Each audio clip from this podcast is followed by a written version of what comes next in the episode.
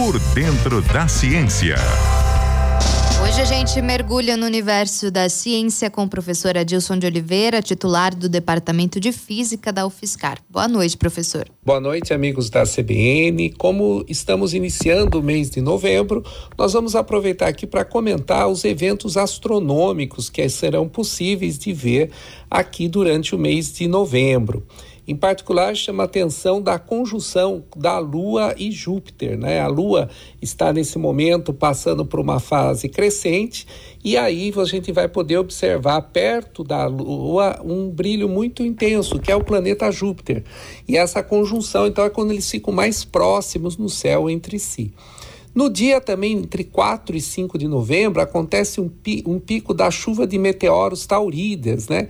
Que, elas, que ela vai mais ou menos mostrando algo de 10 meteoros por hora, né? Que vai acontecer na constelação do touro, né? A constelação do touro é bem fácil da gente observar no céu que ela, ela tem a forma de um V, né? E tem um destaque importante da estrela Aldebaran, que é muito visível. Isso começa a ocorrer mais ou menos por volta das 20 horas, amanhã, no dia 4 de novembro e no dia 5 de novembro.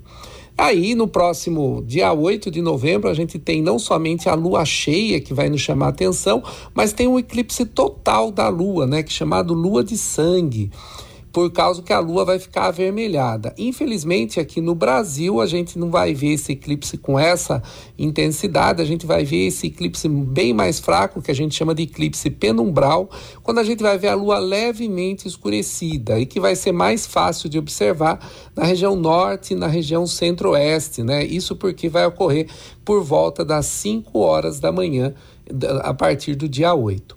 Já no dia 11 de novembro, a gente vai ter próximo de, da, da Lua o planeta Marte, então estando em conjunção com a Lua.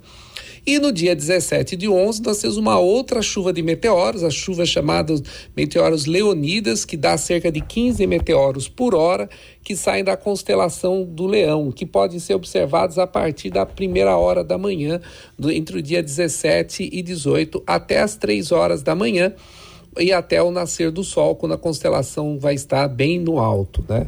Essas chuvas e meteoros elas estão associadas quando a gente a Terra está atravessando a ah, resquícios da cauda de um cometa que quando passou aqui.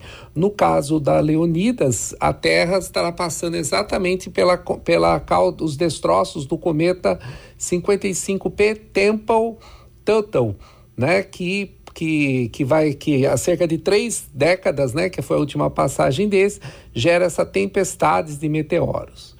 E no dia 28 de, de novembro, nós vamos ter daí a conjunção da Lua com Saturno. Aí nós teremos o, o planeta Saturno, que também é fácil da gente observar, próximo da Lua. Então a gente vê que nessa época aqui nós temos esses planetas todos visíveis no céu e isso chama bem a atenção é, para nós.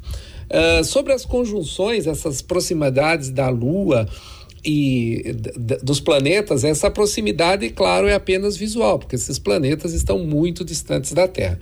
Porém, os astrólogos geralmente interpretam essas conjunções de lua, da Lua com esses planetas com várias é, ideias, né? E isso é claro, não tem nenhuma base científica. A astrologia, embora seja muito popular, a gente, pessoas consultam horóscopo na internet, principalmente nos jornais, né? Tem portais da internet de notícias que tem é, áreas inteiras só para discutir astrologia. A astrologia é apenas uma crença e não tem nenhum fundamento científico tá? Porque não se sabe, não, não tem uma influência da posição dos planetas com a, em relação às constelações no céu e principalmente em relação à Lua e da Terra. Né? É, uma, é, uma, é uma história bem longa essa questão da astrologia, que numa outra oportunidade a gente pode voltar a abordar aqui, já falamos em outras oportunidades sobre isso.